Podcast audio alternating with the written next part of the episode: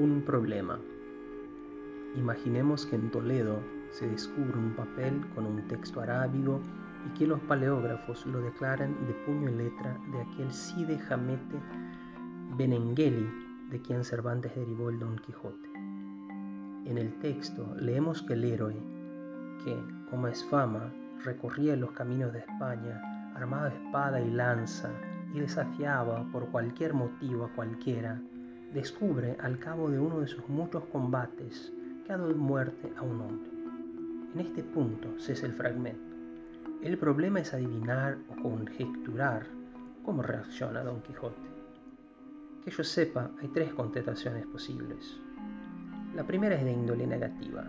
Nada especial ocurre, porque en el mundo alucinatorio de Don Quijote, la muerte no es menos común que la magia, y haber matado a un hombre no tiene por qué perturbar a quien se bate o cree batirse con endriagos y encantadores. La segunda es patética. Don Quijote no logró jamás olvidar que era una proyección de Alonso Quijano, lector de historias fabulosas.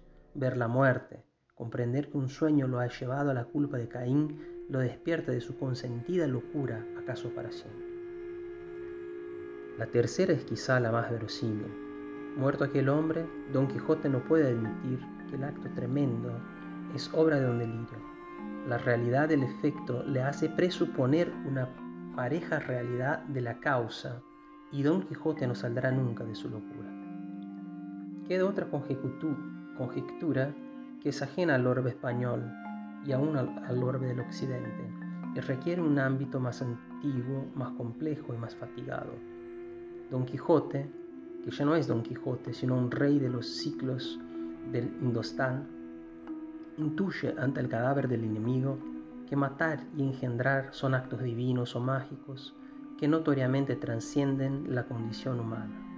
Sabe que el muerto es ilusorio, como lo son la espada sangrienta que le pesa en la mano y él mismo, y toda su vida pretérita y los vastos dioses y el universo.